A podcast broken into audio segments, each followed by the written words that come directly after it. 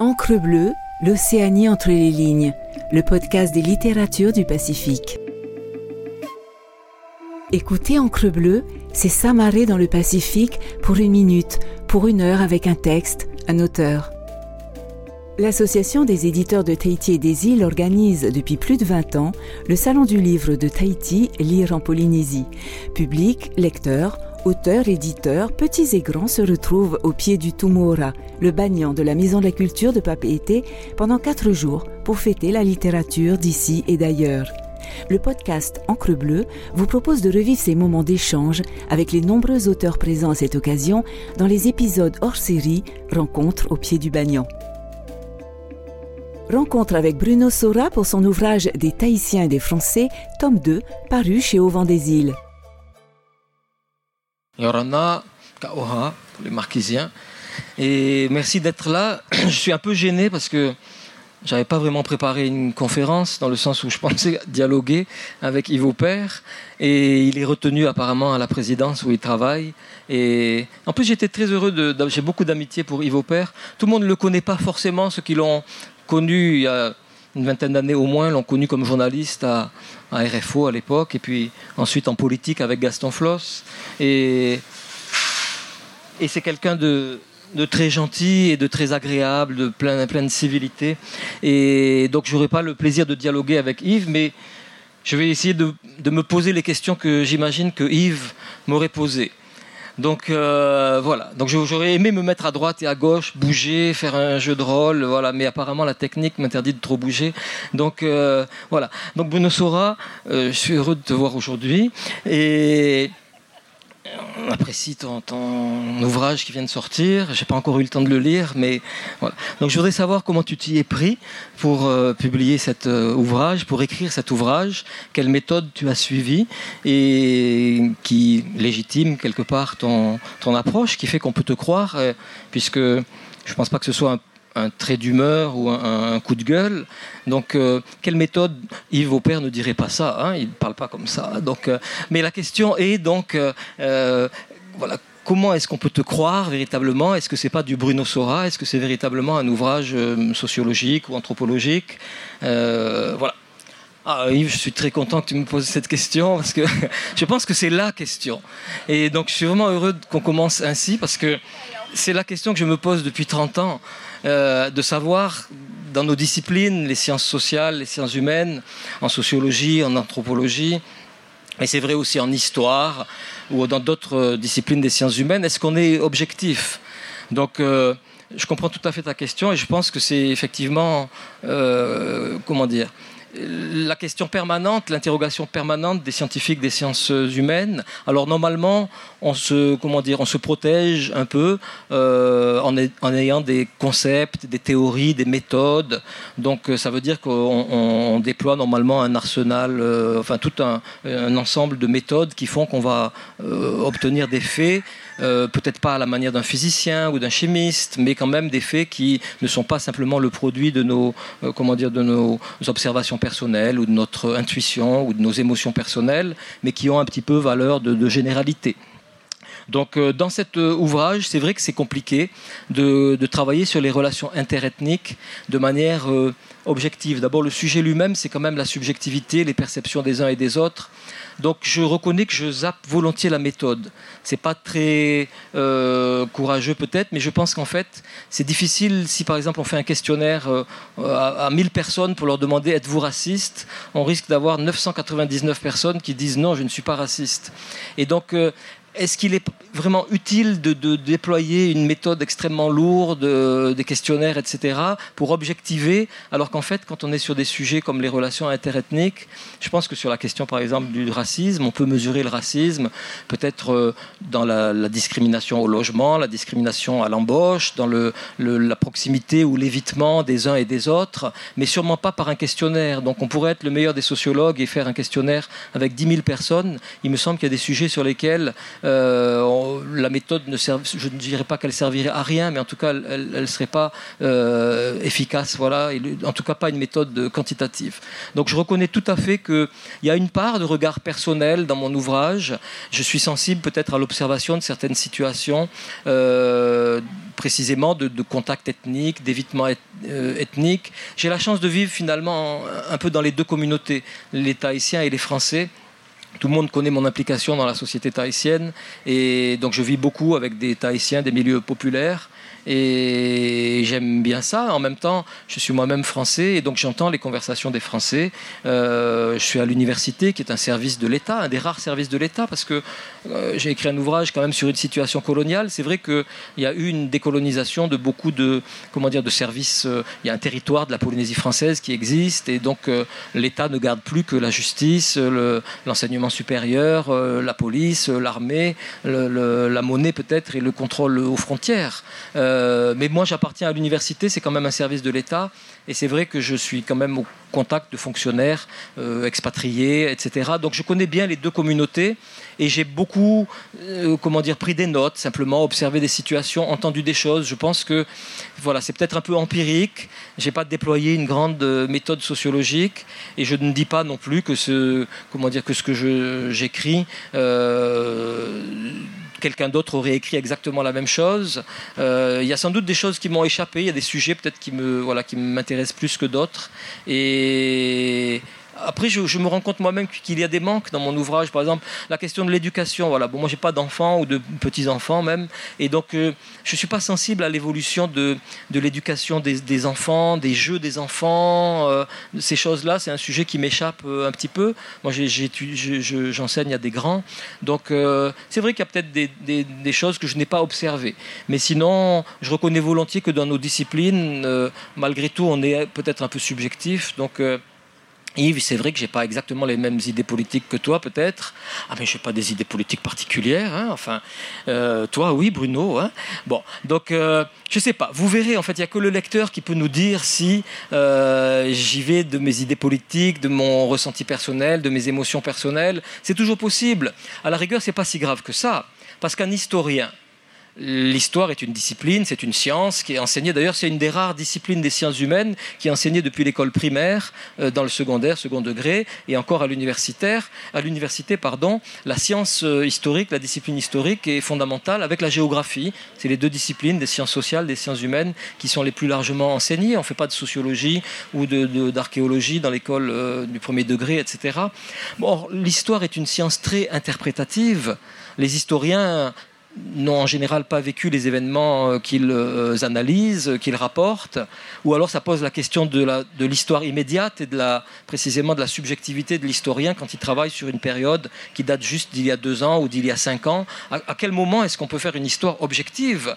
Est-ce qu'il faut laisser passer 20 ans ou 40 ans, comme pour la guerre d'Algérie en France, où on n'a pas commencé à écrire une histoire de la guerre d'Algérie immédiatement après la guerre d'Algérie, parce qu'on estime qu'on a été euh, témoin ou acteur et qu'on on ne peut pas être objectif dans ce cas-là. Donc l'histoire est une science qui est pleine de cette question, de ces questionnements sur euh, l'objectivité, la subjectivité. Les historiens comparent des sources, ils analysent. Après, on peut être très euh, subjectif en tant qu'historien. Euh, en général, les biographes aiment bien le personnage dont ils font la biographie on lit rarement des biographies assassines quand même, parce que quand on se passionne pour euh, un personnage historique, très souvent on lui trouve des qualités. Euh, il y a parfois des, des, biographies à charge, mais c'est quand même assez rare. Voilà. Donc mon questionnement, ma question de savoir si je suis objectif dans mes constats, dans ce que je regarde, dans ce que je vois, dans ce que j'analyse, ben c'est une question qu'on se pose tous dans le domaine des sciences sociales. Et je pense que même si on déploie la plus lourde des méthodes de, d'enquête, de, questionnaires, etc., euh, on peut très bien poser les questions qu'on a envie de poser aux gens, malgré tout, qu'on a sélectionnés. Donc c'est une grande question. Après, il ne faut pas non plus s'affoler. Je pense qu'un ouvrage est intéressant pour ce qu'il raconte, pour ce qu'il apporte, pour sa différence, pour son originalité. Les romanciers écrivent des histoires euh, qui sont de la fiction et en même temps qui sont terriblement parlantes très souvent à propos de, des problèmes de société. Donc euh, tant pis si la littérature n'est pas objective ou qu'elle n'est pas vraie, elle a toute sa place dans nos, dans nos lectures et elle nous apprend et elle nous apporte euh, énormément. Donc voilà pour ta première question et j'espère y avoir répondu correctement. Après, c'est au lecteur à voir effectivement s'il se sent à, l'aise dans mes constats. En même temps, pour me comment dire, pour me, me protéger un peu, je dirais que le premier ouvrage, le, premier tome des Tahitiens et des Français a été beaucoup lu par les gens de Tahiti, qui se sont beaucoup reconnus dans cet ouvrage et qui l'ont trouvé, eux, euh, assez parlant. Et qui, voilà, le fait qu'ils se reconnaissent dedans, ça signifie que j'avais pas tapé à côté de, à côté de la plaque.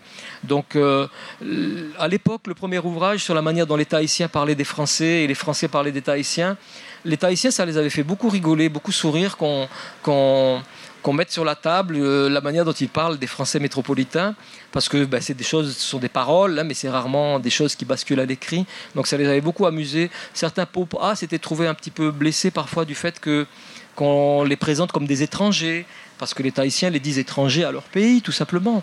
C'est pas grave, mais le fait d'être pris pour un étranger, et en fait, je, comprends exactement les A, je suis un A, et je pense que c'est par amour que certains A s'étaient sentis un peu vexés d'être toujours ramenés à leur altérité, à leur étrangeté, alors que eux se voudraient polynésiens, se sentent inclus dans ce pays, se disent polynésiens d'adoption, ont adopté ce pays, et donc sont malheureux qu'on les renvoie toujours à leurs origines euh, extérieures. C'était là le malaise. C'était pas euh, autre chose que quelque part un, vécu un peu douloureux peut-être d'une intégration euh, difficile ou impossible, ou en tout cas, est-ce qu'on peut devenir tahitien? On peut devenir français c'est une nationalité. Beaucoup de gens deviennent français tous les jours.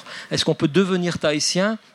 Le premier ouvrage, le premier volume, me semble dire que ben, pour les Tahitiens, non, les Tahitiens sont les gens de Tahiti par leur généalogie, ils sont Tahitiens, euh, et on ne devient pas Tahitien, euh, c'est ainsi.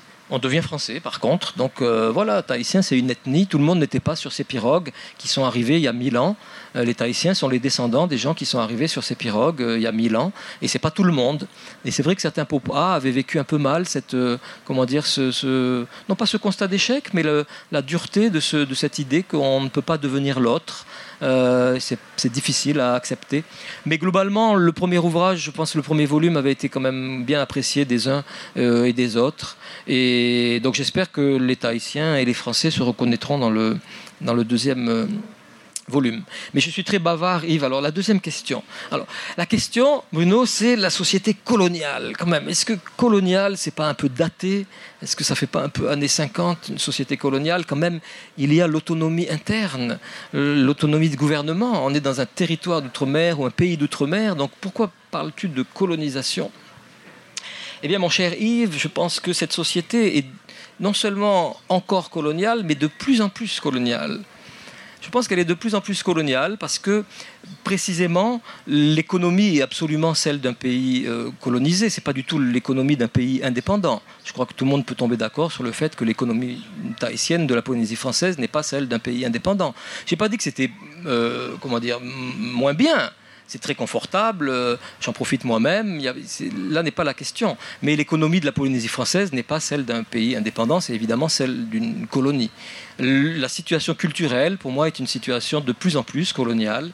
Euh, et je trouve que précisément l'objet de cet ouvrage, c'est de, faire, le point un peu sur l'évolution des mœurs.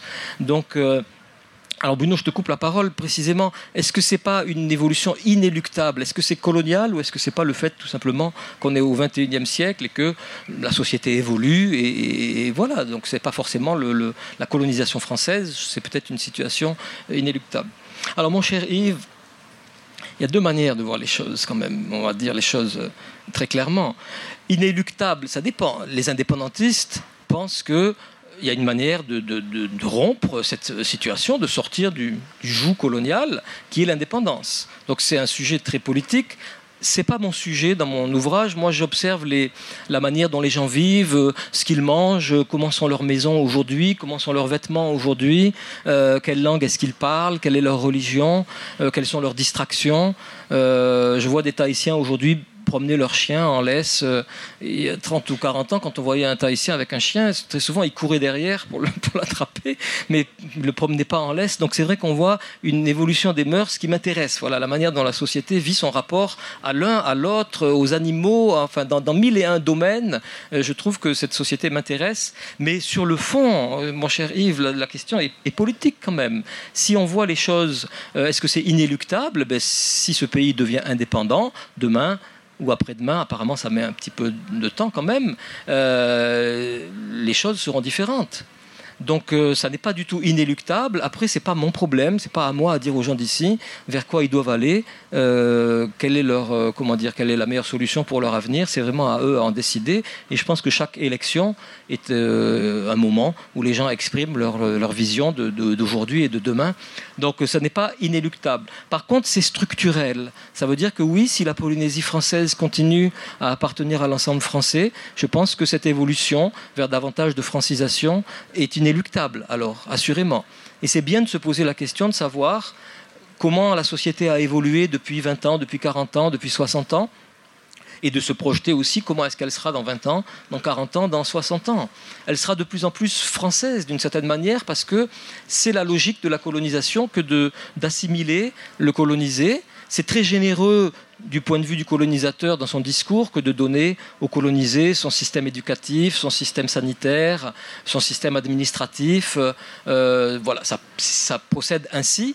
Euh, après, forcément, cette francisation fait que in fine, et in fine, la fin, elle est déjà en partie aujourd'hui, les Tahitiens finissent quelque part par euh, ne plus sentir nécessaire de vivre dans leur pays. Il y a 700 jeunes Tahitiens et gens des îles chaque année qui partent en France dans l'armée française. C'est beaucoup 700. Je ne parle pas de tous les étudiants, des gens qui vont rejoindre un, conjoint. Il y a peut-être 1500 Tahitiens et gens des îles qui chaque année vont s'installer en France métropolitaine. 700 dans l'armée, c'est beaucoup. J'ignore pas qu'il y a une question économique qui fait que si certains partent, c'est rarement les enfants des bourgeois de la ville, hein. c'est quand même souvent des gens des Australes, des euh, Tuamutu ou des, districts de Tahiti. Mais si ces gens-là partent, ce n'est pas les plus français culturellement. Mais en tout cas, ils considèrent eux-mêmes qu'ils ne sont pas des milieux les plus français. Et c'est même touchant, et ça me touche de dire ça. J'ai connu tellement à Huahine de familles indépendantistes où les garçons ont grandi sous un drapeau Tavini Huiratira, le drapeau indépendantiste au-dessus de la maison. Et ils sont tous dans l'armée française en France maintenant. Donc euh, je crois qu'il y a vraiment un article ethnologique à écrire sur cette double appartenance. J'imagine que des ethnologues l'ont fait à Samoa, aux Samoa américaines, parce que combien de, de Samoa américains sont dans l'armée euh, américaine et sont morts d'ailleurs euh, dans l'armée américaine. Donc sur cette double patrie, sur cette double affiliation ou filiation, il y a des choses sans doute émouvantes et belles à, écrire. Mais toujours est-il que 700 euh, enfants du territoire qui chaque année mm, estiment que finalement ils ont mieux à faire ailleurs, ils vont trouver un travail, ils vont avoir de l'argent. Euh, ça nous montre quand même que la colonisation va très loin dans le sens où on commence à avoir des gens qui estiment qu'ils n'ont rien à faire ici, il n'y a pas de travail pour moi. Ah oui, mais tes parents, alors là, je parle comme Chantal Spitz. Oui, mais quand même, tes parents ou tes grands-parents, ils avaient du travail, ils travaillaient, ils allaient à la pêche, ils faisaient du copra. Donc euh, pourquoi est-ce que toi, tu dis que tu n'as pas de travail dans ce pays? C'est ton pays, c'est notre pays. Voilà. Donc, euh, c'est embêtant, enfin c'est embêtant, moi ça m'embête pas, mais c'est vrai que l'idée que euh, les Tahitiens aujourd'hui estiment que finalement ils sont prêts à partir en France, ça signifie que l'assimilation coloniale quand même va très loin. Et, donc je, pense qu'il faut écrire ces choses-là. Après, tant mieux s'ils trouvent du travail, tant mieux s'ils trouvent une formation professionnelle, ça passe très souvent par le RSMA, etc. Donc euh, c'est sans doute pour leur bien, ils vont apprendre plein de choses, ils vont vivre plein d'expériences. Ils vont découvrir que les Français métropolitains sont formidables. ils vont peut-être épouser une Française métropolitaine. Et la vie continue. On est au 21e siècle. Et il y a toujours eu du métissage, en tout cas depuis deux siècles et demi. Et voilà, c'est la suite de l'aventure. Mais c'est vrai que malgré tout, voilà, savoir qu'une jeunesse s'expatrie euh, et rentre dans l'armée française, c'est aussi quand même la preuve d'une situation coloniale. Voilà. Donc je pense que le mot situation coloniale est justifié. Maintenant, c'est une situation coloniale du 21e siècle. On n'est plus comme euh, dans les situations coloniales de, des années 1950. Et, Yves, pour aller jusqu'au bout de ta question, euh, il y a un pouvoir politique autonome, c'est vrai. Quand je dis que l'économie est coloniale, la culture est coloniale, même s'il y a un ministre de la Culture qui est vraiment chouette, que j'aime beaucoup, euh, même s'il y a un Haïva, s'il y a des artistes, s'il y a des associations, mais structurellement, le rapport de force fait que la culture dominante, euh, celle qui intègre l'autre, c'est la culture française. Le système politique n'est pas colonial dans le sens où il y a une autonomie politique, effectivement, mais cher Yves, il y avait déjà une autonomie dans les années 1950. En 1956-57, il y avait déjà une autonomie qui préfigurait les indépendances. La France a donné l'autonomie à ses colonies en 56, en 57, pour ensuite les laisser voler de leurs propres ailes en 1960. C'était ainsi. Aujourd'hui, je ne pense pas que l'autonomie qui soit donnée au pouvoir de la Polynésie française soit conçue comme une étape permettant de préparer ce pays, ce peuple à l'indépendance. Je pense que c'est conçu comme une antichambre de, pardon, comme, plutôt comme un antidote que comme une antichambre de l'indépendance. Et donc euh, l'autonomie, bien que manifestant effectivement le fait qu'on n'est pas dans une situation coloniale euh, avec un gouverneur qui gouverne, c'est fini tout ça. C'était néanmoins déjà le cas dans les années 50, donc ça n'est en rien une nouveauté et ça ne signifie pas pour autant qu'une décolonisation véritable de ce pays soit euh, une perspective envisagée par l'État.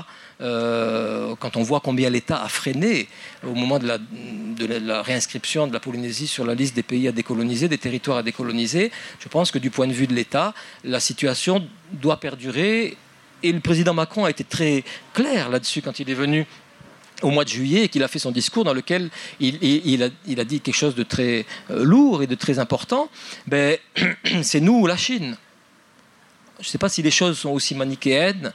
C'est un politique, hein, il est très fort et son discours était très intelligent. Mais en même temps, c'est aussi peut-être une nouvelle donne qui fait que voilà, la France est là, pas simplement pour son intérêt. Bien sûr que le colonisateur est là dans son intérêt.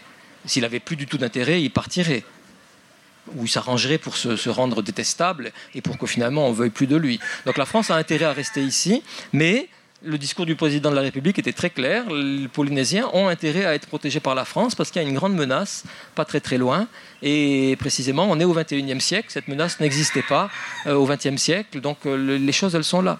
Donc voilà, c'est pour ça que j'ai pas écrit, et c'est pas à moi à écrire un livre sur l'indépendance. J'espère qu'il y aura un jour un Tahitien qui nous écrira un livre sur la manière dont il voit les choses, quelle sera la monnaie, quelles seront les lois, euh, quel sera le code de la route, quel sera le système éducatif, le système sanitaire, et pourquoi il y croit malgré tout. Je dis malgré tout parce que c'est très difficile d'imaginer autre chose, parce qu'on n'a jamais le temps et on n'est pas préparé, on ne nous demande pas de préparer autre chose. Euh, on connaît un système, on connaît ses qualités, ses défauts, et on n'est jamais invité véritablement à, réfléchir à comment les choses pourraient être euh, autrement.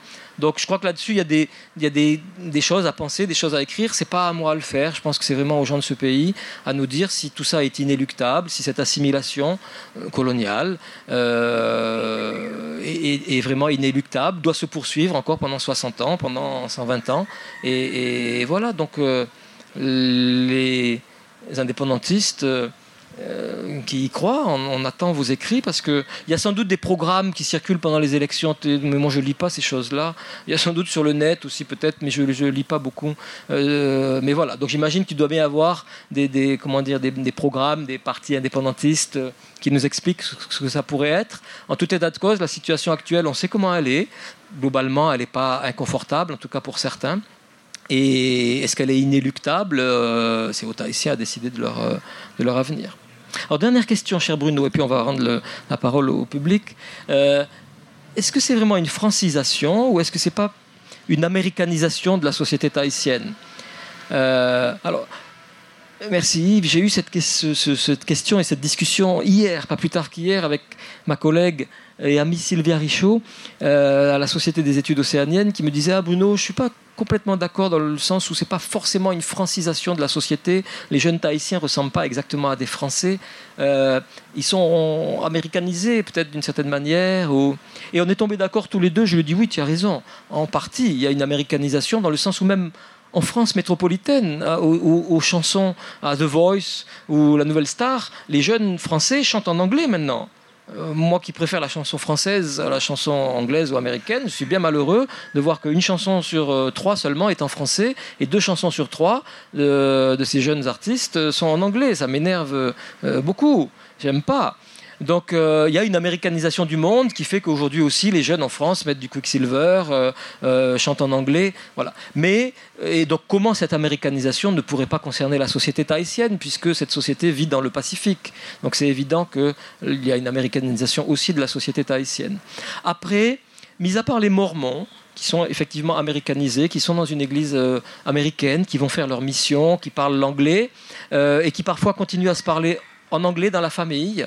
On ne le sait pas trop parce qu'on ne vit pas avec des Mormons, parce qu'en général, les Mormons se marient avec des Mormons et des Mormones. Euh, donc on n'est pas trop au courant de ces choses-là. Mais dans le milieu mormon, il y a une certaine américanisation, bien sûr, euh, discrète. parce que, enfin, discrète pour nous, on n'y a pas vraiment accès. Mais sinon, moi, quand je marche dans la rue, j'entends jamais des Tahitiens parler en anglais, hein, entre eux, jamais. Donc euh, une francisation en français, oui, tous les jours, toute la journée. Donc je pense qu'il y a quand même une francisation de cette société. Euh, évidemment, ça rend pas les Tahitiens des Français hexagonaux. Ils sont pas de Bourgogne, de, du Poitou-Charentes ou d'Alsace ou de Provence. C'est voilà, c'est des Français de Tahiti ou des Tahitiens français. Enfin, comment dire les choses. Mais je ne pense pas qu'il y ait une américanisation dominante de cette société. C'est pas très nouveau que les gens aiment les grosses 4x4, euh, etc. En Nouvelle-Calédonie, c'est pareil aussi. Euh, il y a eu des GI, euh, voilà, il y a eu une américanisation, une présence des forces armées américaines aussi pendant la Deuxième Guerre mondiale. Je ne trouve pas la société tahitienne très américanisée. je pense vraiment que quand on entend les enfants aujourd'hui qui parlent français très bien, avec l'accent français, alors les parents disent oui, mais c'est pas de leur faute. C'est pas une faute. C'est pas de leur faute, c'est la maîtresse. c'est toujours les professeurs des écoles ou les instituteurs. Ah oui, sa maîtresse, elle fait heureux. Alors c'est bizarre, j'en ai trois, et sur les trois, j'en ai deux qui font heureux maintenant. Ah. Donc euh, voilà, non seulement les Tahitiens parlent français, parlent français avec l'accent français de plus en plus, et, c'est ainsi, ils ne parlent pas français avec l'accent américain ou tahitien avec l'accent américain. Donc je ne pense pas que cette société s'américanise euh, euh, beaucoup, et à mon avis, non, la colonisation, elle est française. Après la mondialisation, au, jour d'aujourd'hui, bien sûr qu'elle est américaine et qu'on ne peut pas nier cette, cette chose-là. Voilà, ben on vous rend tous les deux la parole et le micro peut circuler dans le, le forum. Euh, pour vos questions ou vos remarques ou vos critiques Je sens que j'ai peur du nombre de mains levées. C'est surtout ça qui me fait peur. Vous avez euh, porte ouverte. Si vous avez des questions, c'est maintenant. Ah, en fait, je m'attendais à voir euh, toutes les mains levées, mais en fait, c'est timide. Monsieur Robert. monsieur. Bonjour, monsieur.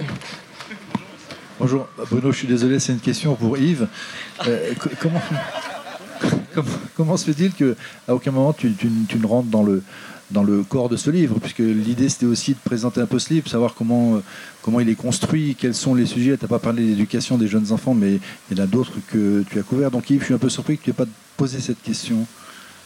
Alors, Yves est délicat et Bruno ne rentre pas dans les corps comme ça en public, donc euh, euh, voilà.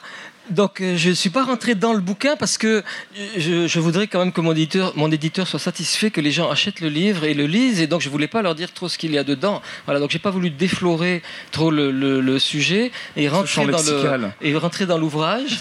mais non, mais J'ose même pas dire que je sais plus ce qu'il y a dedans parce que c'est vrai que mon éditeur a tardé à publier mon livre. Je lui ai remis le manuscrit l'année dernière au mois de novembre et depuis le mois de novembre, j'attends que ce foutu livre sorte.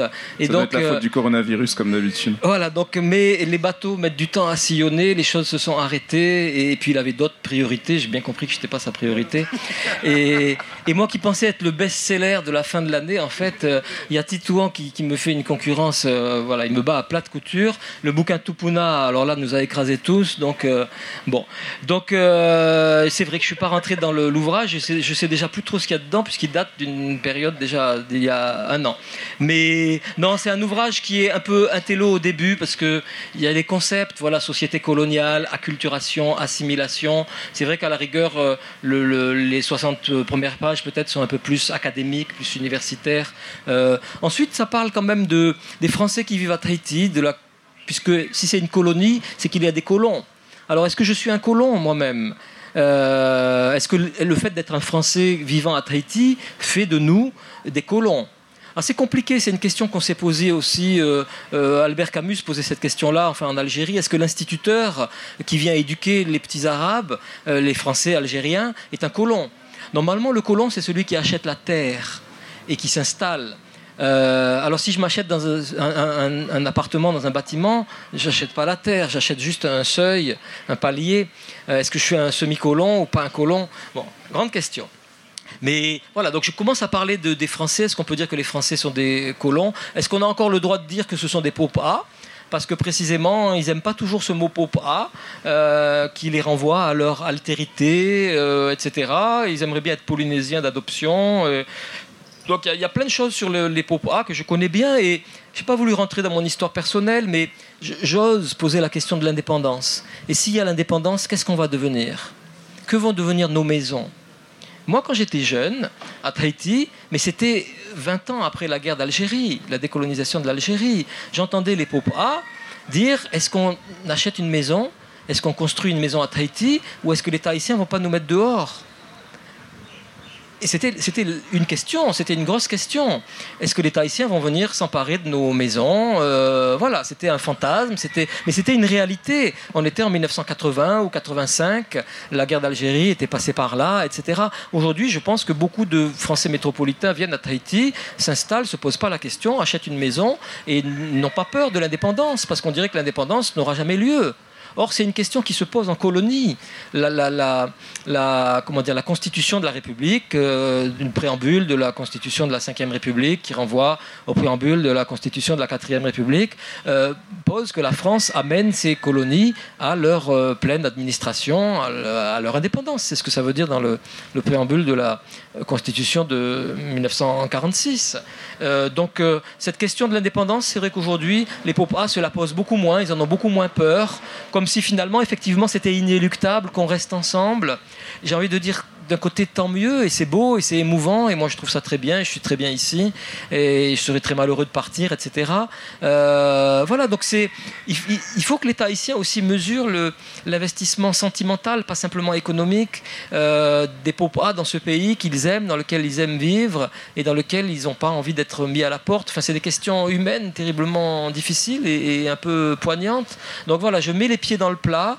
Euh, quand même dans la première partie en parlant des popas, des colons, etc. Que vont-ils devenir si c'est l'indépendance Ensuite, je parle beaucoup d'État haïtien, c'est vrai. Donc, c'est pas le même bouquin que le premier qui parlait plus de la manière dont les uns voyaient les autres et réciproquement. Il y a d'abord peut-être les, les, les popas et ensuite l'État haïtien. Pardon de les avoir un peu séparés, mais le but c'était de voir comment l'État haïtien devenait un peu popa. Donc, je parle d'abord des popas qui, eux, quelque part, s'adaptent très facilement au système puisqu'il est fait par eux et pour eux.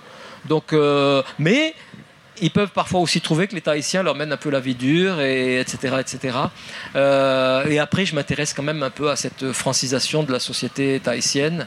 Et c'est vrai que j'ai l'impression qu'on a deux communautés qui parfois, comment dire, se rencontrent pas toujours parce qu'on peut vivre entre Popa euh, et les Tahitiens sont d'ailleurs très bien aussi entre Tahitiens à certains moments sans avoir forcément des Popa.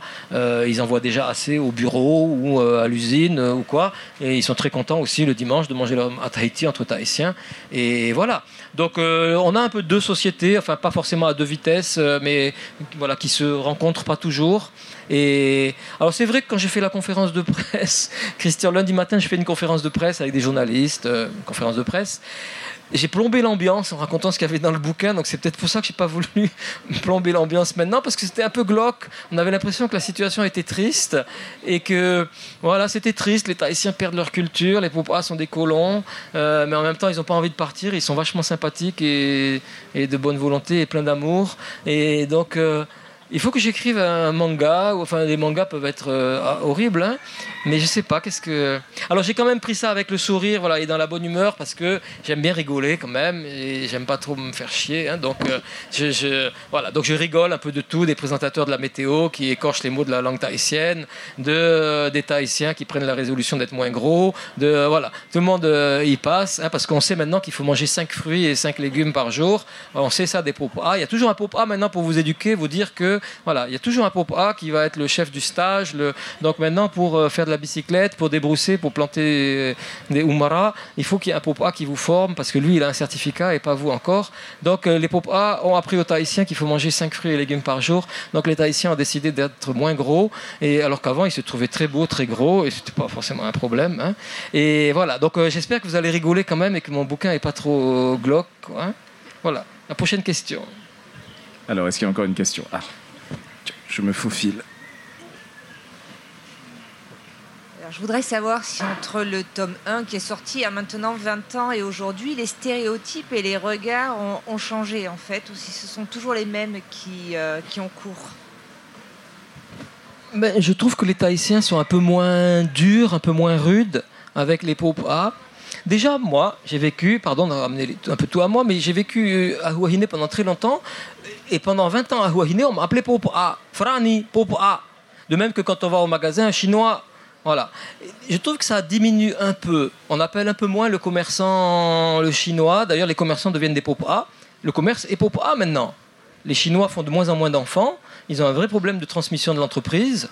Il faisait, j'en parlais avec un Chinois tout à l'heure, je pense que c'est un Chinois ou un demi-Chinois, et avant il faisait 10 enfants, et aujourd'hui ils en font deux, et il y en a un qui part habiter à Honolulu et l'autre à Paris.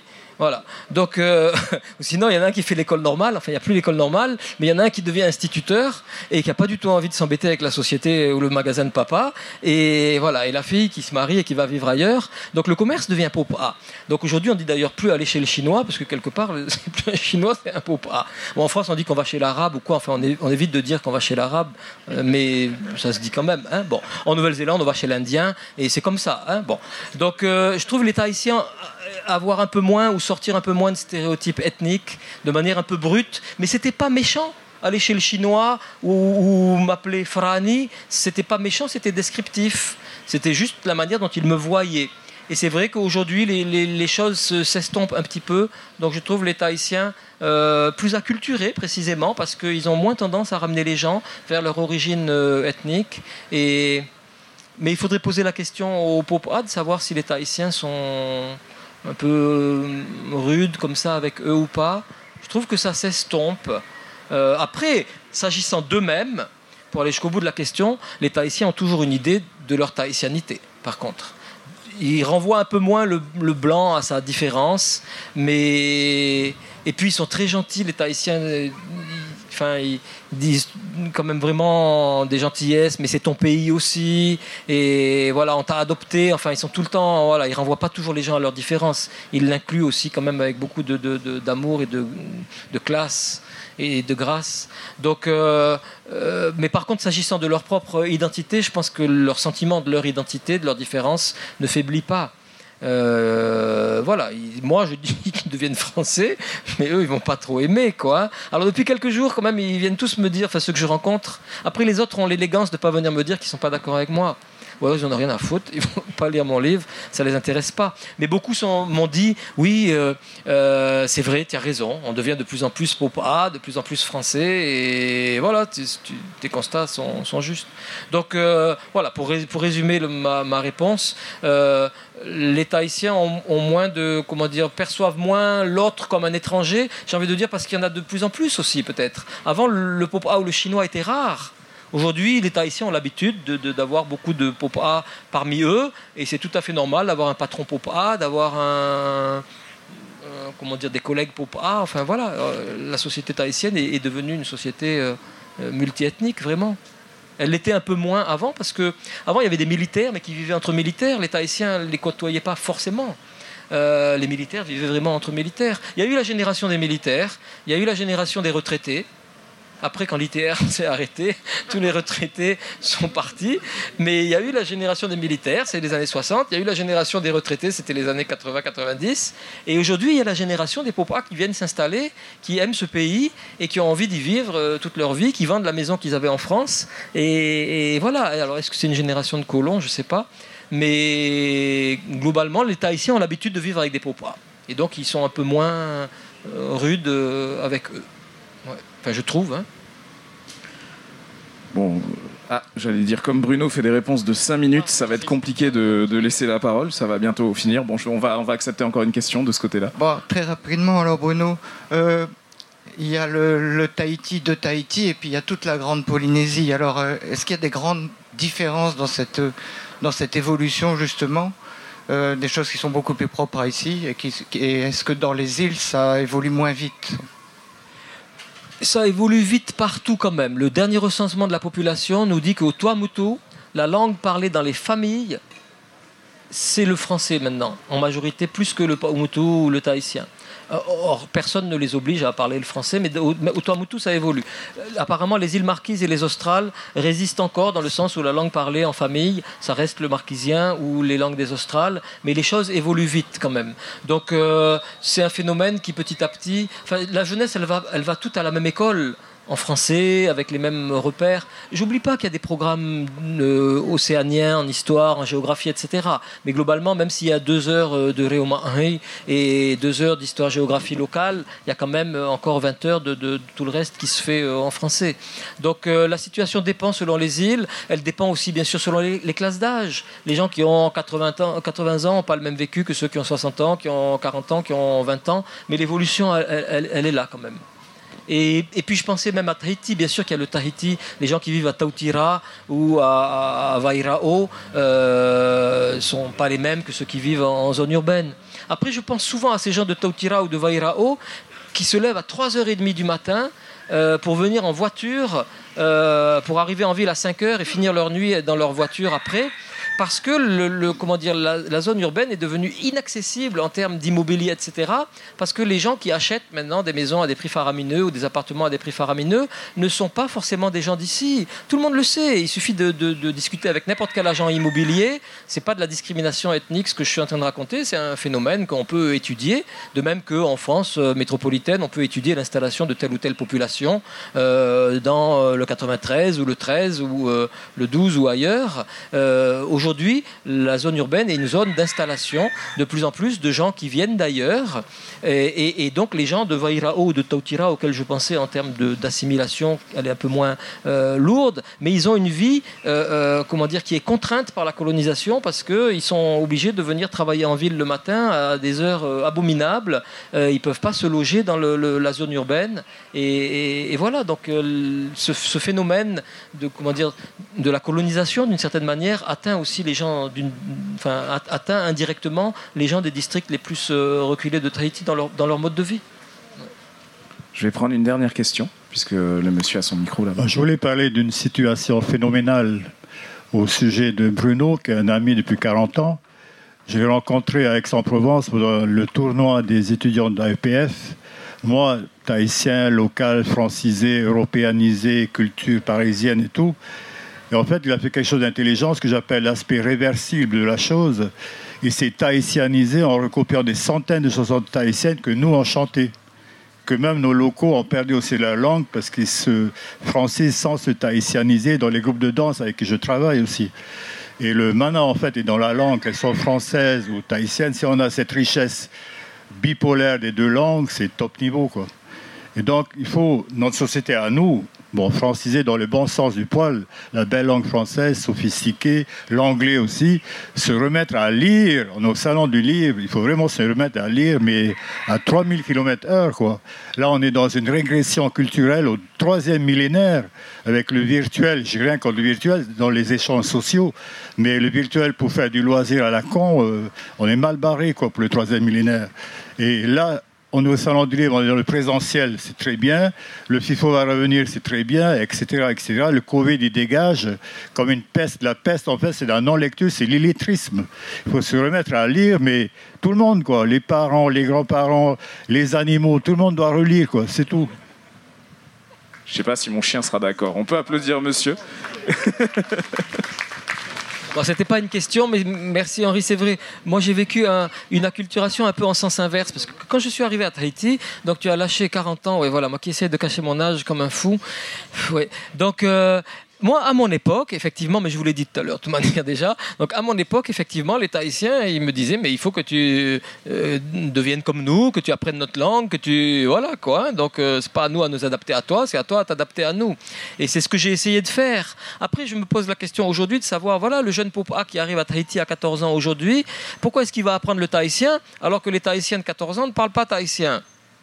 Donc euh, c'est là où les choses vont très vite. Je crois que la démarche que j'ai eue moi, qui quelque part m'a paru nécessaire et, normale, quoi, c'était dans les normes d'une certaine époque. Mais aujourd'hui, euh, pourquoi est-ce que le A ferait un effort d'intégration, d'assimilation, alors que le Tahitien lui-même euh, est en train de, lâcher prise, quoi? Donc dans ce sens-là, oui, la situation, elle n'est pas optimiste. Mais le Tahitien, grâce à la chanson, oui, c'est quand même la meilleure école. On vous dit qu'il faut lire la Bible en tahitien. lire la Bible en tahitien, il faut être motivé. Hein. Donc, euh, moi, j'ai beaucoup appris le tahitien dans les bringues, grâce à la chanson, euh, en écoutant la radio aussi, parce qu'une langue, c'est un, une mélodie, c'est un rythme, et en allant au meeting politique. Mais je vais terminer juste là-dessus. Le meeting politique, c'est aussi quelque chose qui va évoluer parce que le meeting politique, c'est une grande école d'éloquence où il y a des beaux orateurs qui prennent la parole. Ceux qui sont au pouvoir, enfin les élus, etc., parlent très bien, mais les, gens dans la salle parlent très bien aussi. Et, et aujourd'hui, beaucoup de gens ne vont plus dans un meeting politique en tahitien, ou alors ils parlent en français, mais le meeting politique met mal à l'aise les Tahitiens parce qu'ils ne savent pas s'exprimer en tahitien aussi bien que leurs euh, parents euh, ou grands-parents. Et donc le meeting politique, les gens commencent à l'éviter parce que c'est un moment de malaise que je ne voilà, je vais pas savoir m'exprimer en tahitien, mais normalement la coutume dans un meeting politique, c'est qu'on parle en tahitien. Donc on fait de la politique autrement. Et la politique aujourd'hui, ça passe par Facebook, par d'autres créneaux. Tu as raison, voilà, qui sont qui nous désenchantent un peu, enfin qui nous nous, on aime les langues, c'est vrai, les livres aussi. Mais aujourd'hui, on est à l'heure de, des images, à l'heure d'une communication plus rapide, euh, peut-être moins exigeante euh, et un peu plus vulgaire d'une certaine manière. Et voilà, nous qui sommes des esthètes ou euh, des amoureux des choses un peu complexes et longues, etc. mais oui, le meeting politique en langue tahitienne ou marquisienne, il, il, évolue et il va peut-être pas se perdre mais autant les jeunes politiciens sont bien formés et apprennent à parler tahitien. Donc les jeunes politiciens, on le voit tous, les Tevaro Fritsch, etc. Euh, ils ont appris à parler tahitien, comme moi j'ai appris à parler tahitien. Euh, je les connais très bien. Ils parlaient pas tahitien avant, ils parlent très bien tahitien maintenant. Bon, donc euh, de ce côté-là, on a de l'optimisme. Mais l'électeur, lui, qui va au meeting, il est gêné parce que lui, il n'entend pas du tahitien toute la journée à l'Assemblée territoriale ou, quoi.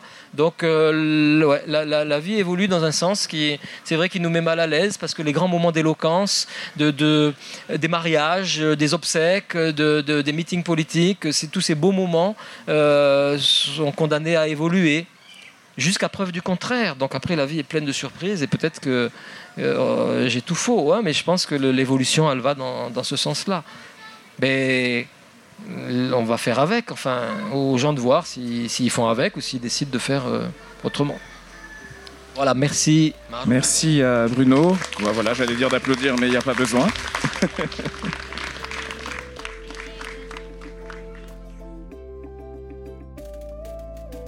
C'était Bruno Sora par Bruno Sora pour son ouvrage Des Tahitiens et des Français, tome 2, paru chez Auvent des Îles. Merci d'avoir écouté cet épisode et n'hésitez pas à naviguer sur Encre Bleue pour découvrir d'autres rencontres au pied du Bagnan et la série de lectures audio du Pacifique Le Murmure des livres. Retrouvez-nous sur toutes les plateformes d'écoute et sur le site lireenpolynésie.pf. Maururu et Yaurana.